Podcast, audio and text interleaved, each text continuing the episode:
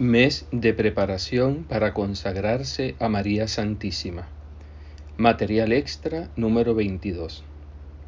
Reparos y objeciones. Por nuestra consagración total, reconocemos a nuestra Divina Madre como propietaria de todo lo que poseemos. Ella puede disponer a su gusto de los valores comunicables de nuestra vida sobrenatural especialmente de nuestras oraciones e indulgencias. Y aunque por regla general debamos seguir rezando y haciendo nuestras buenas obras por intenciones determinadas, estas intenciones quedan sometidas a las decisiones de María. Rezamos por fines específicos, pero siempre con la condición tácita, si la Santísima Virgen quiere. Entonces se presentan los reparos. Pero Padre, de esta manera ya no sabré nunca si la oración que hago, si la indulgencia que gano, será aplicada por la intención que yo determino. Por ejemplo, el descanso de las almas de los difuntos, la santificación de los sacerdotes, etc. Por lo tanto, ya no puedo seguir asistiendo a mis parientes, bienhechores y amigos, ya no puedo seguir promoviendo los grandes intereses de la Iglesia. ¿No estoy faltando así a muchas obligaciones? Entre paréntesis, hagamos una observación en la que apenas se piensa.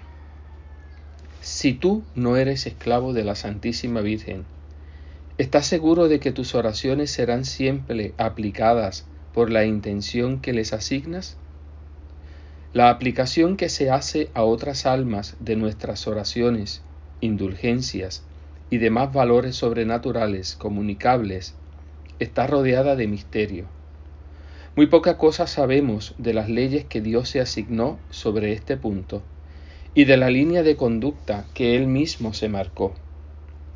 Una cosa es cierta, y es que sucede a menudo, muy a menudo tal vez, incluso con quienes no se han comprometido por la santa esclavitud, que sus oraciones y buenas obras no son aplicadas por la intención que ellos habían formulado, ya sea porque la cosa es imposible, por ejemplo, cuando una indulgencia es ofrecida por un bienaventurado o por un condenado, ya sea porque aquellos por quienes se reza no se encuentran en las disposiciones requeridas para recibir los frutos de esta oración, ya sea simplemente porque esta aplicación no sería conforme con los adorables e insondables designios de Dios.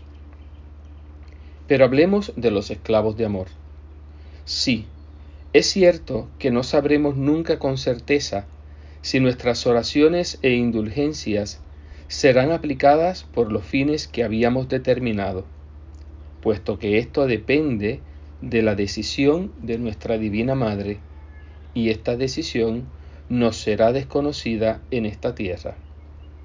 Pero esta perspectiva no nos asusta de ningún modo. No vemos en esto ningún inconveniente. Estamos persuadidos, al contrario, de que la aplicación que Nuestra Señora misma haga de nuestros bienes espirituales comunicables comporta para nosotros y para los demás las ventajas más preciosas. De estas ventajas volveremos a hablar en otra ocasión. Ningún inconveniente.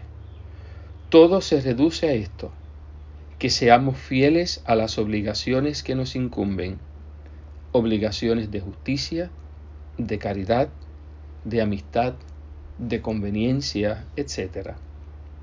Acordémonos de lo que decíamos antes.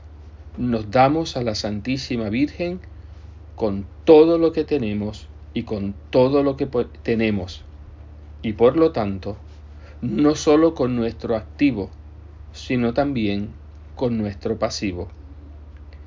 Es imposible que sea de otro modo, imposible que la divina dueña no nos tome también con nuestras deudas y nuestras obligaciones. Un generoso bienhechor quiere hacer donación a nuestra congregación de una magnífica propiedad de un valor de un millón de euros. pero agravada con una hipoteca de cien mil euros. ¿Podría decirle el padre provincial, mil gracias por su ofrecimiento tan amable, Señor? Lo aceptamos con agradecimiento y entusiasmo, pero le rogamos que conserve consigo la hipoteca con que el inmueble se encuentra agravado. El donante respondería con todo derecho, Reverendo Padre, eso es imposible. Esta hipoteca es inherente a la propiedad. Ha de aceptar una y otra o quedarse con nada. Nuestra buena madre debe tomarnos, y ella lo hace de buena gana, tal como somos, con nuestros pecados y con nuestras faltas, con nuestras deudas y con nuestras obligaciones. De acuerdo, tenemos múltiples obligaciones con nuestra familia, con nuestros bienhechores, con nuestros amigos, con sacerdotes y misioneros, con las grandes intenciones de la Iglesia. Pero ante todo, nuestra Divina Madre conoce estas obligaciones y las conoce mejor que nosotros. Luego, ella quiere, y más que nosotros, que estas obligaciones se cumplan, pues responden a la voluntad de Dios. Esta voluntad le es mucho más querida a ella que a nosotros. Nosotros faltamos a veces, incluso a menudo, a nuestras obligaciones. La Santísima Virgen jamás.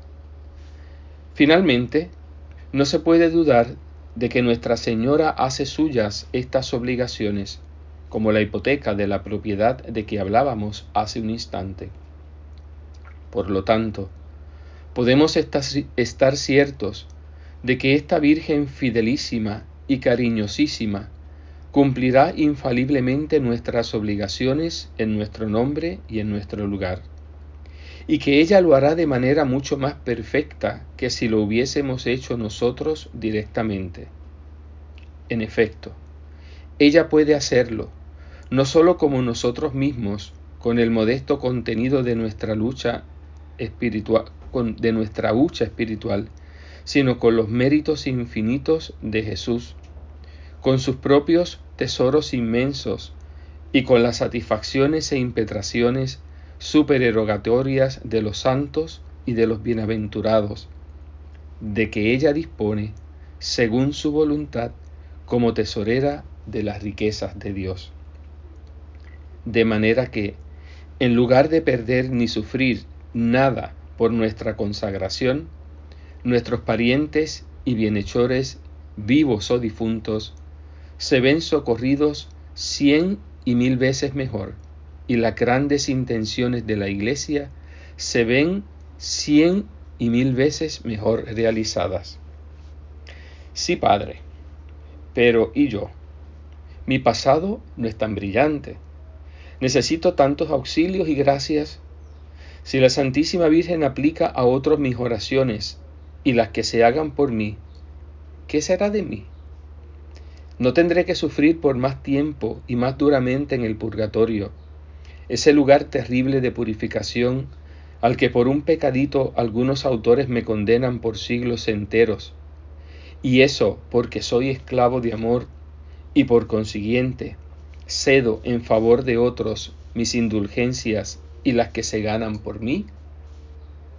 El padre de Montfort señala tranquilamente, y sus palabras caen como una ducha fría, que esta objeción proviene del amor propio y de la ignorancia. Y tienes razón. Por nuestra consagración, Nuestra Señora se convierte en la propietaria y administradora de nuestros bienes espirituales. En la dispensación y empleo de estos bienes, ella tendrá en cuenta sin duda alguna, como hemos visto, nuestras obligaciones y ante todo con nosotros mismos, por ejemplo, la obligación de proveer por la oración a nuestra salvación y perfección. Nuestra Madre tendrá mucho cuidado de no olvidar ese deber y lo cumplirá escrupulosamente. Por favor, tengamos un poco de confianza en aquella que Dios mismo ha establecido como administradora y dispensadora de sus bienes espirituales. Por lo que se refiere al purgatorio, es cierto que por la entrega heroica a la Santísima Virgen de todo lo que tenemos, realizamos un acto incesantemente renovado del amor más puro y desinteresado a Dios y a su Santísima Madre.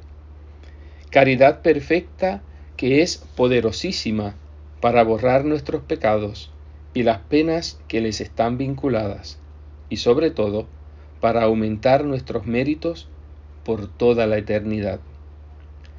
Si tuviésemos que elegir entre sufrir más y durante más tiempo en el purgatorio, y contemplar a cambio más claramente, amar más perfectamente y poseer más enteramente a Dios, y por eso mismo ser más felices para siempre, cosa que ella, cosa que realiza incontestablemente nuestra esclavitud de amor, deberíamos preferir sin dudar si queremos ser razonables, esta segunda alternativa, aun desde nuestro punto de vista personal.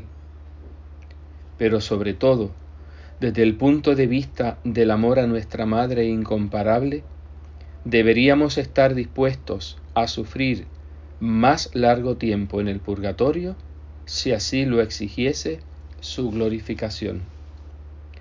Pero apresurémonos a decirlo, esto no es más que una vana suposición. La realidad es muy distinta. Es totalmente inaceptable que un esclavo de amor de la Santísima Virgen, justamente por ser su esclavo, tenga que sufrir por más tiempo y más cruelmente las llamas purificadoras del purgatorio. Esta suposición reposa, lo repetimos, con nuestro Padre no sin alguna indignación en la ignorancia, en el desconocimiento de la liberalidad de Dios y de su Santísima Madre. No se conoce a esta Madre de bondad. Vamos, alguien te ha cedido una magnífica fortuna. Por circunstancias imprevistas, este generoso bienhechor cae en la indigencia y en la miseria. Tú, gracias a él, eres millonario. ¿Tendrías tan poco corazón para dejarlo en la miseria y en el sufrimiento, cuando te es tan fácil socorrerlo a tu vez? Al contrario, ¿no te estimarías feliz de encontrar la ocasión de manifestarle tu agradecimiento? ¿No te creerías insultado si alguien se atreviese a imputarte otros sentimientos y otros designios? Y nosotros, ¿no tendremos vergüenza de atribuir semejantes sentimientos a la Santísima Virgen, la mujer y madre ideales de una bondad, ternura y caridad que desafían toda palabra y toda concepción? Me he dado a ella por entero, imposible darle más. He colocado mis intereses por encima de los míos. No he visto más que para no he vivido más que para su reino me he despojado de todo para poder honrarla más y manifestarle más amor. Y a causa de esto mismo, caería yo en el hambre y en la miseria espirituales. A causa de esto mismo, tendría yo que ser torturado más cruel y largamente en el purgatorio, cuando a esta divina Virgen le es posible. ¿Qué digo? Le es fácil aliviarme y liberarme, puesto que ella es todopoderosa sobre el corazón de Jesús, puesto que sus oraciones son casi órdenes, puesto que ella dispone a su gusto de todas las expiaciones y satisfacciones de la vida de Jesús y de la suya propia. Nuestra inteligencia y nuestro corazón contestan al unísono, imposible, mil veces imposible. Madre, con toda la generosidad de mi pobre corazón, me doy de nuevo a ti, con toda confianza, con los ojos cerrados, me escondo de nuevo en tu corazón materno. Te entrego de nuevo absolutamente, sin condiciones, ni reservas todos mis bienes, todo mi haber espiritual, sobrenatural, actual y futuro. Hoy lo hago especialmente con la intención de reparar y de hacerte olvidar la pusilanimidad hiriente de quienes por falta de confianza no quieren darse a ti. Aunque mis sufrimientos en el otro mundo, como consecuencia de este acto, debiesen ser más largos y más crueles, sin dudar y con alegría, aceptaría esta previsión. Pero no, que tú eres una madre incomparablemente buena y todopoderosa en el reino de Dios. Tú reinas como dueña incontestada en todo el dominio del amor y de la misericordia. Madre, con toda confianza me abandono enteramente a ti.